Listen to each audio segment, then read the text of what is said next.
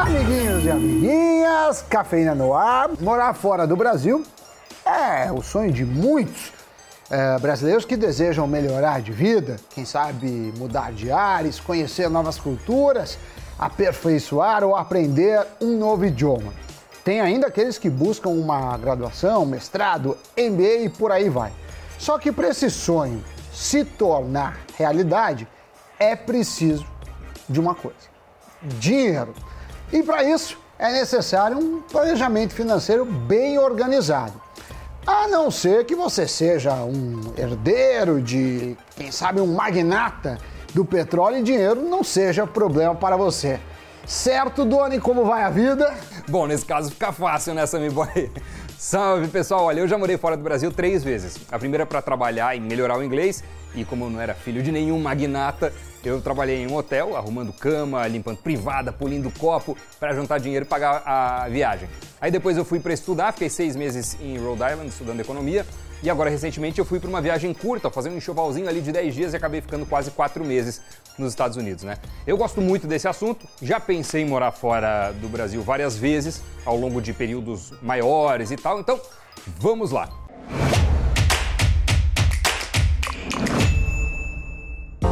Em primeiro lugar, é preciso descobrir tudo a respeito da região onde você pretende morar, principalmente qual o custo de vida desse lugar. Você vai usar transporte público ou alugar carro? Vai cozinhar em casa ou comer fora? Você tem filhos em idade escolar ou não? Caso sim, já tem ideia da quantia necessária para pagar em uma escola particular lá fora? Será? Sabe ou não?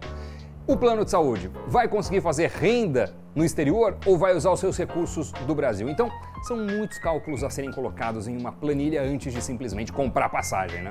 E além de considerar tudo isso que o Doni acabou de falar, tem que ver o tipo de visto que você vai tirar e por quanto tempo ele te permite ficar no destino escolhido. Tem lugares, como a Europa, em que não é preciso ter um visto de entrada quando a viagem é por um período de até 90 dias. Já para um período maior que esse, é necessário ter um visto, seja de trabalho, estudo, para residir ou outra razão.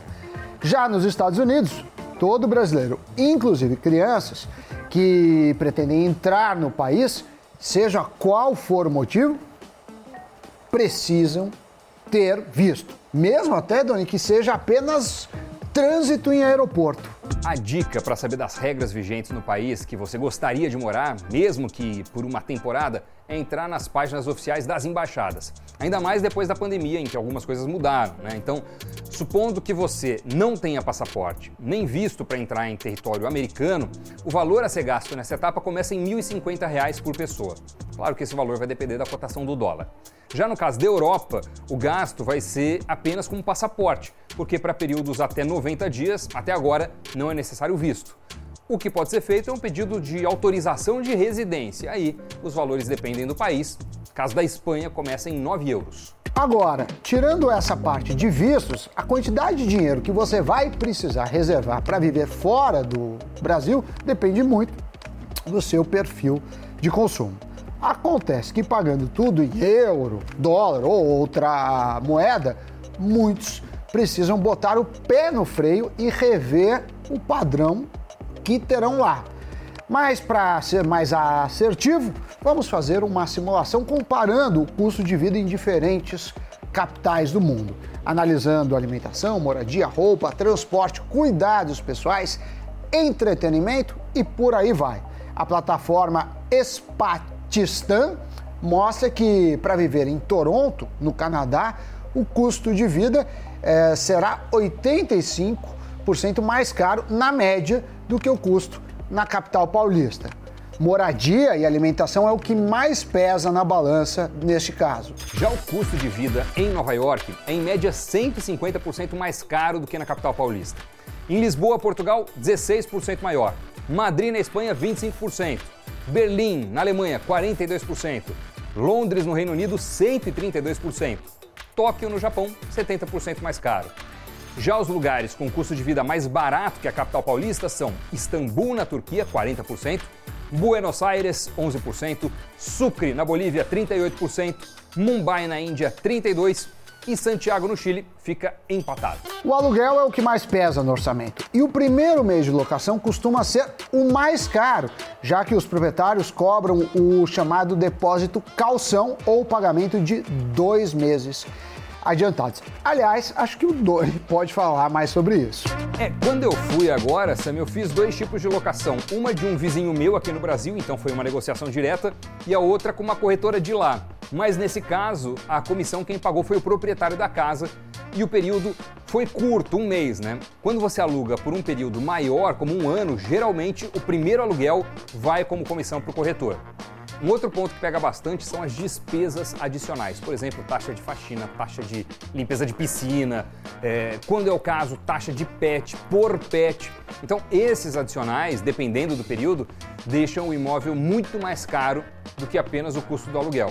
E a título de curiosidade, no caso de venda por parte do proprietário ou no caso de compra por você, a comissão para o corretor pode variar. Normalmente é de 6%. E uma coisa muito legal por lá é que todo o histórico do imóvel é acessível. Você consegue saber, por exemplo, com sites como Zillow, toda a ficha corrida daquela casa ou daquele apartamento. Quando foi vendida, quantas vezes foi vendida, por qual valor a cada vez. A mesma coisa para as casas vizinhas, para os apartamentos vizinhos. Então é tudo muito mais transparente nesse sentido. Mas vamos voltar para o aluguel, Sammy Boy. Uma cidade como Nova York, em que tudo é muito caro, o preço do aluguel de um apartamento pequeno, de um quarto na área central, começa em 3.300 dólares. Se for fora da região central, o valor cai para 2.250 dólares. Já um apartamento maior, com três quartos, na região central, pode custar em média 7 mil doletas. Agora, se você mudar de continente e for viver em Lisboa, a média para o mesmo perfil de apartamento será entre 546 e 1.259 euros, ou o equivalente a 605 e 1.400 dólares, respectivamente. É uma baita diferença. Mas esses valores, Doni, precisam ser multiplicados por três, porque é o calção de dois meses mais o respectivo aluguel. Além disso, tem a taxa de administração da imobiliária, que em média é de 5% sobre o valor. Outro ponto importante: seguro saúde. Até porque, diferente do Brasil, não é todo lugar que tem saúde pública disponível e que funciona bem. Na Europa, costuma ser caro o custo do hospital. Em países como Portugal, o estrangeiro tem acesso ao sistema público de saúde, mas precisa pagar uma pequena parcela do valor do tratamento médico, a chamada taxa moderadora. Por isso que é bom calcular no orçamento mas existem seguros de saúde internacional que acabam oferecendo uma ampla cobertura para despesas médicas. Para a Europa, a média de preço mensal costuma iniciar ali na casa dos 100 euros por pessoa. Mas vamos falar dos Estados Unidos? Por lá, se não tiver um plano de saúde, a dívida de um atendimento médico pode te acompanhar para a vida. É caro demais. Tem muitos casos de dívidas altíssimas após um tratamento, uma visita inesperada no hospital, uma cirurgia de emergência, sei lá eu. Eu por pouco não precisei usar, né? Eu consegui voltar ao Brasil e operar a coluna aqui no Brasil dois dias depois do desembarque. Mas se o seu plano é mudar por um período maior e principalmente para os Estados Unidos, plano de saúde tem que estar tá no seu planejamento. Custa, custa. É barato? Não é. Mas é um risco que não vale a pena correr. Vale destacar que o seguro viagem e o seguro saúde são obrigatórios para alguns destinos e opcional para outros. Então precisa ver qual será a exigência do lugar que você escolheu. Agora, analisando outras despesas, como a alimentação e as contas mensais da casa, né? internet, gás, energia, água e por aí vai, na Europa, a média para esses gastos somados é de 600 euros para uma pessoa econômica e mil euros, Doni, para um consumo chamado de moderado. Já nos Estados Unidos, ninguém melhor do que Doni Denúcio, que estava lá há pouco para contar. Aliás, você achou muito caro fazer compras nos supermercados da Flórida? Ah, Sam, um dólar qualquer coisa é cara, né? Eu é, vi muita diferença de preços lá, por exemplo, entre cidades diferentes. Sei lá, Orlando e Miami. Miami é muito mais caro. Então, embora não sejam tão distantes, o preço oscila muito. Agora, o que eu também percebi por lá é uma grande variedade, principalmente de congelados ou itens que tornam a vida mais prática, né? Como serviço, é algo super caro nos Estados Unidos, é difícil encontrar quem tenha, por exemplo, funcionário fixo em casa. Por isso as soluções são pensadas para a praticidade. Um exemplo é um spray que você borrifa na roupa, passa a mão assim, pronto, ela está passada, né? Não precisa ir para ferro nada.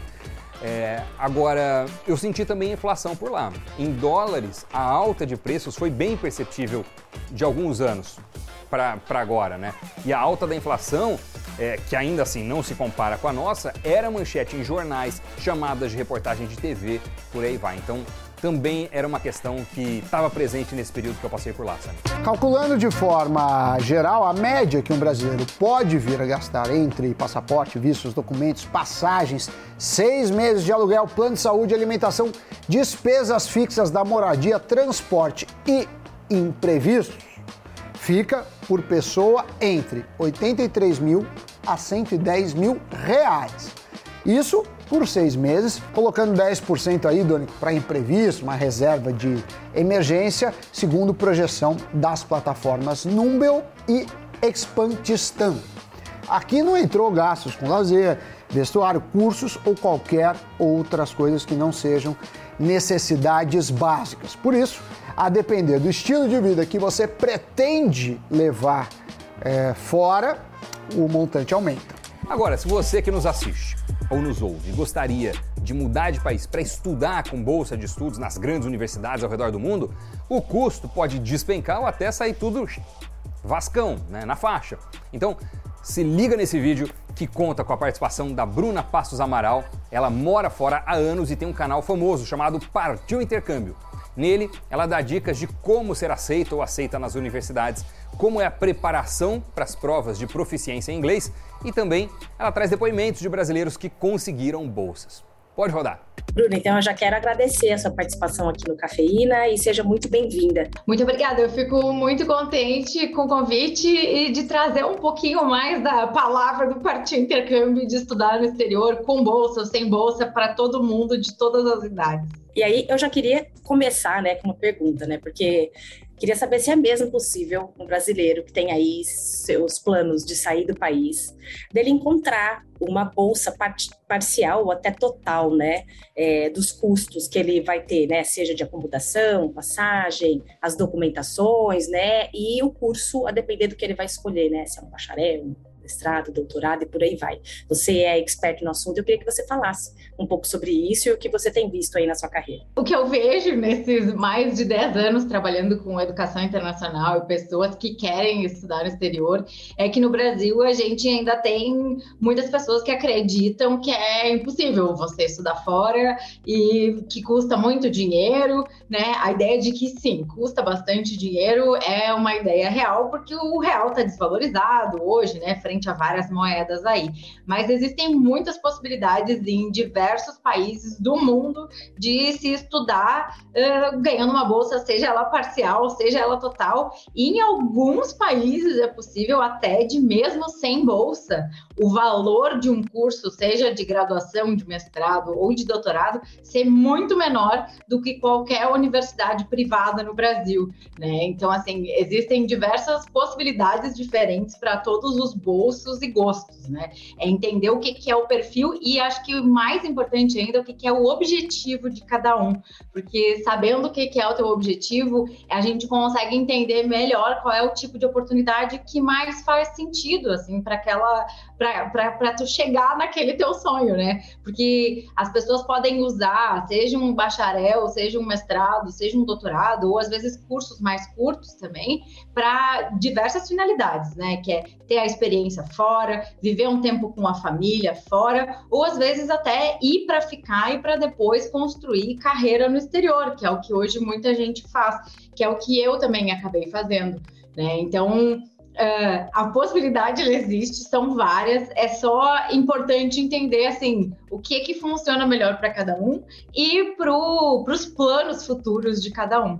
Eu queria saber sobre essas oportunidades para as pessoas que são mais maduras, se elas existem mesmo, de fato. E se esse perfil, se esse público precisa se preparar melhor financeiramente do que um jovem solteiro? É, quem é, essa é a, é a questão X, assim, né? Eu acho que quando a gente é mais velho e quer ir com um cônjuge ou com ou com dependente, você com certeza vai precisar de uma preparação financeira para duas, três ou quatro pessoas, né? Porque a gente está falando de você ir para um outro país seja como estudante que vai pagar o próprio curso ou como um estudante que vai ter uma bolsa, né? 99% dos casos, a bolsa só vai cobrir o custo daquela pessoa que está indo estudar, né? Mas hum, praticamente todos os países, quem está indo como um estudante de curso superior tem o direito de levar, né? Seja a família, seja dependente junto.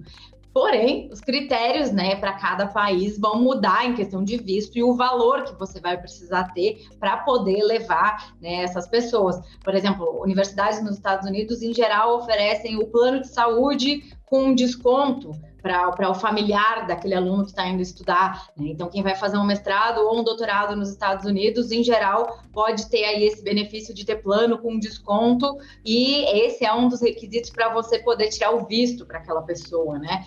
Também vai diferir a questão de, tipo assim, alguns países liberam para que a pessoa que vá com você possa trabalhar enquanto você estuda, outros países não. Então, tudo isso tem que estar tá em jogo, né? Na hora em que a gente está montando uma mudança tão grande como essa em família. Né? E também uma coisa importante assim que eu acho interessante de trazer é que tem muito essa ideia de que ah, não, eu passei dos 30, não tem mais como eu ir, eu não posso ganhar bolsa nenhuma, né? As universidades não vão me aceitar. E isso não é verdade, tá? Existem alguns países específicos em que sim, as bolsas de estudos vão ter aí um limite de idade, ah, 25, 26, às vezes 30 anos, mas no geral, a maioria dos países e a maioria dos programas de bolsa de estudos, os generosos mesmo, assim, que eu tô falando que pagam visto, passagem, uh, o preço do curso, o dinheiro ali para você viver naquele país durante o tempo do seu curso, a maioria desses programas não tem limite de idade, né? Mas aí o que, que a gente tem que fazer, né? Que um programa de bolsa não é aquela coisa assim, ah, eu sou a Bruna, sou muito legal, sou muito bacana, só porque eu quero estudar no exterior, vão me dar uma bolsa, né?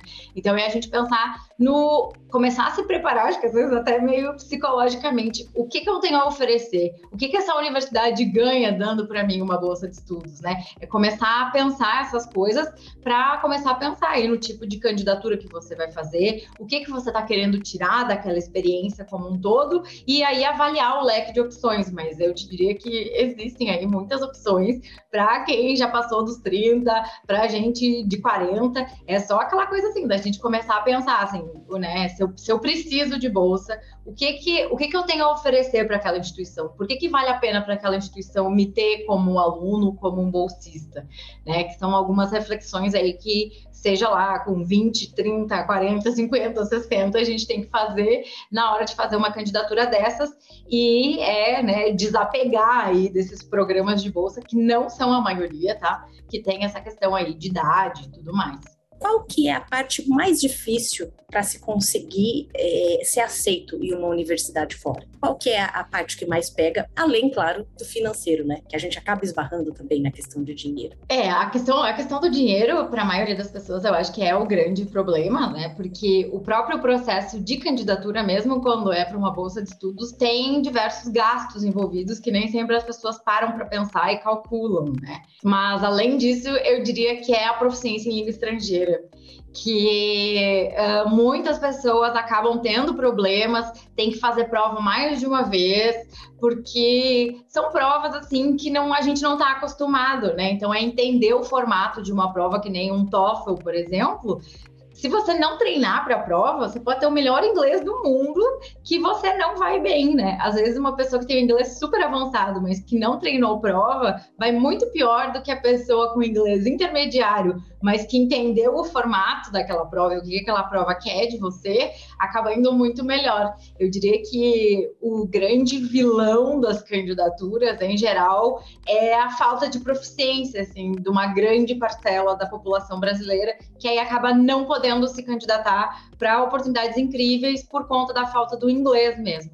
Porque hoje também existe uma grande gama de universidades na Alemanha, na Suécia, na Holanda, em diversos países, em que mesmo que você não fale a língua do país, você pode fazer um mestrado ou um doutorado em inglês, né? Que no fim das contas é a língua da academia. Vamos falar da parte de dinheiro, que é o que todo mundo acaba querendo saber, né? Se, é que, se você puder você conseguiria estimar uma média, colocando uh, os testes em proficiência, as provas, o preparativo, que eu sei que, por exemplo, no seu canal mesmo você dá várias dicas de como as pessoas se prepararem e tudo, queria até que você falasse um pouco sobre isso também, né? E tudo, a questão de passaporte, acomodação, pensando aí que a pessoa teria aí uma bolsa parcial, por exemplo. É, a primeira coisa que eu digo é assim, quando, uh, quando você pensa assim, ah, vou estudar fora, vou fazer um intercâmbio, tem que pensar no longo prazo, né? Quanto mais prazo tu tiver para fazer isso, mais tranquilo vai ser teu processo e menos gasto desnecessário tu vai ter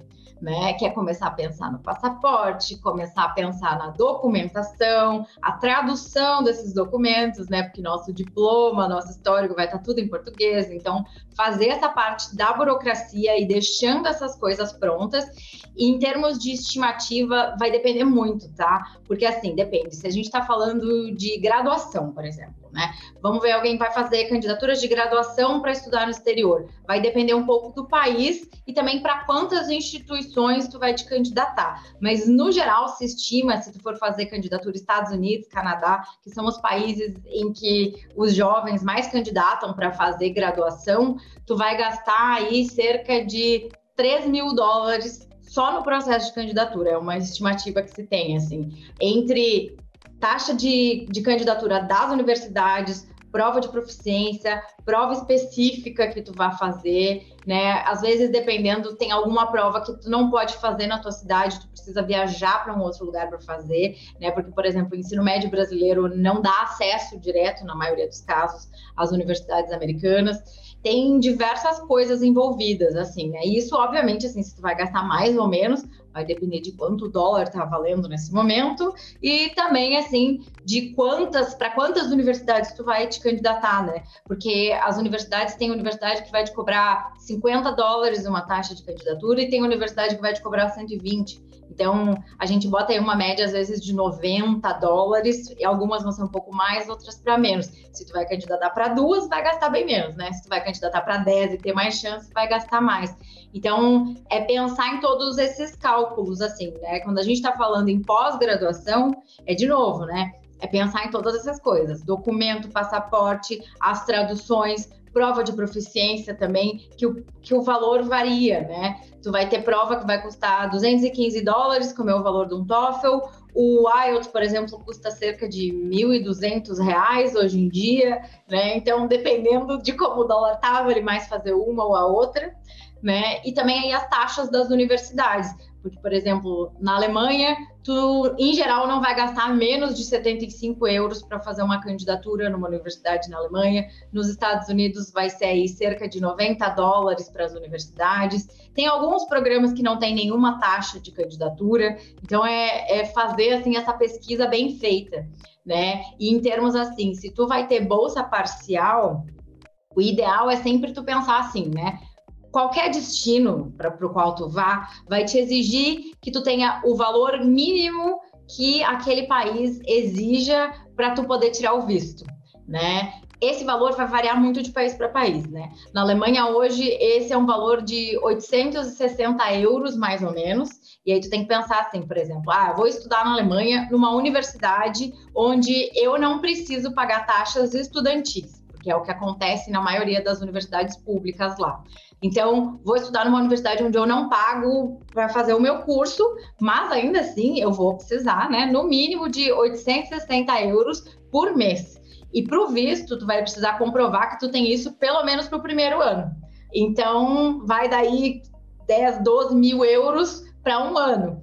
Tu tem que pensar que é assim, é 860 euros para tu viver, né? Então, aí tu vai ter custos de ai, alimentação, aluguel, transporte. Se tu vai gastar muito mais ou muito menos, sempre vai depender do que é teu estilo de vida, se tu vai andar de bicicleta, se tu vai comer fora, se tu vai cozinhar, né? Mas isso é o que eles estimam que assim é o mínimo que tu precisa para tu ter uma vida, né, mais ou menos decente ali de um estudante, né? Tem que pensar que vida de estudante é sempre uma vida de um pouco de privações, assim, né? A gente não tem aquele dinheiro assim, uh, voando, né? Então é pensar um pouco nisso, assim, e esses 10 mil euros é pensando só nesses gastos normais aí de, de vida. Mas no primeiro mês tu tem sempre, ai, calção do apartamento onde eu vou morar, Talvez não vai ter todos os móveis no apartamento onde eu vou morar, vou ter que comprar alguma coisa ou outra. Vai ter sempre, os primeiros meses vão ter sempre alguns gastos extras que tu vai ter, né? Ou, por exemplo, assim, ai, eu precisei ficar o primeiro mês num Airbnb que era muito mais caro porque eu ainda não tinha encontrado lugar para morar. Então, é pensar em todas essas coisas, né?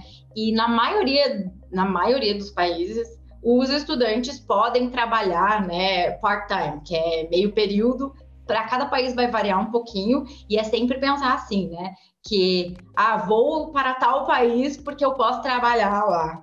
Tem que pensar em algumas coisas, né, para não para não dar um tiro no pé, para não passar um perrengue desnecessário no exterior, que é, bom, tá, posso trabalhar meio período, um trabalho meio período com certeza não vai cobrir todo o valor que tu precisa para viver naquele lugar. Quando a gente está num lugar novo, onde a gente não conhece, numa língua que não é a nossa, em geral a gente vai ter um pouco mais de dificuldade de adaptação e tudo mais, coisas que são super normais da experiência. Então tu não pode já chegar no país contando com o fato de que tu vai arrumar um emprego ali no primeiro mês, na primeira semana.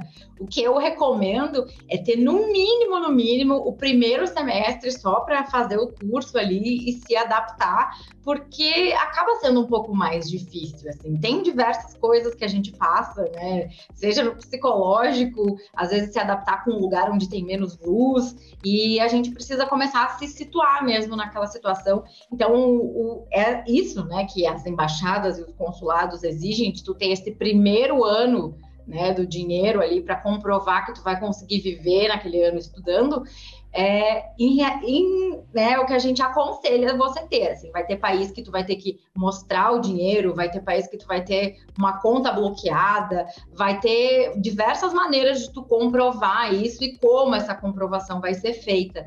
Né? Às vezes, ah, é, os pais, o imposto de renda dos pais, ou né, vai variar muito de país para país, mas o ideal é ter no mínimo esse primeiro ano aí garantido, e aí pensar que tu vai ter que multiplicar por cada membro da família que vai contigo, porque né, tu não vai levar a tua família aí para fora para passar aperto desnecessário, né? Mas em geral, assim, as pessoas vão uh, gostam da experiência, tem gente que vai não volta, né? Mas é, é, ter planejamento e pé no chão, assim, não pensar que eu vou começar hoje e vou ir amanhã, porque é um processo, né? E o próprio processo de admissão e candidatura é um processo que leva um certo tempo, assim. Se a gente está falando de bolsa, então o ideal é ter no mínimo um ano entre quando tu começa e quando o programa no exterior vai de fato iniciar, porque tem processo aí de candidatura que tu começa, sei lá, em agosto de 2022, e tu só vai saber se tu ganhou a bolsa para tu poder ir lá em junho julho de 2023. Então, ter esse tempo aí vai ser fundamental e planejar as coisas com muito pé no chão, botando tudo na ponta do lápis para não passar perrengue desnecessário no exterior, pagando aí sete, seis vezes mais do que o real. Valeu, Bruna! Sensacional! Obrigado, viu, pelos insights, pelas informações, pela participação aqui no Cafeína. Bem, agora que vocês conseguiram ter uma noção, seja do orçamento necessário para morar fora, como até mesmo numa possibilidade de ter ajuda de custos, é preciso levar de alguma forma o dinheiro que você guardou. E para isso, é necessário abrir conta em um banco digital para mandar a remessa. Outra possibilidade são as plataformas de transferências internacionais. Tem algumas opções no mercado e vale se atentar para as taxas de serviços que são cobradas. Agora, o que não pode é se planejar mal e ir com o dinheiro contado, correndo o risco de não conseguir se manter lá fora, né? Então, se planeje. E até chegar lá, uma possibilidade é investir o seu dinheiro em ativos com exposição cambial, como fundos multimercados, ETFs de índices internacionais, BDRs ou fundos de rates americanos. E se for comprar moeda estrangeira, já pode ir fazendo aquisição parcial. Dito isso, Doni, giro de notícias entrando no ar.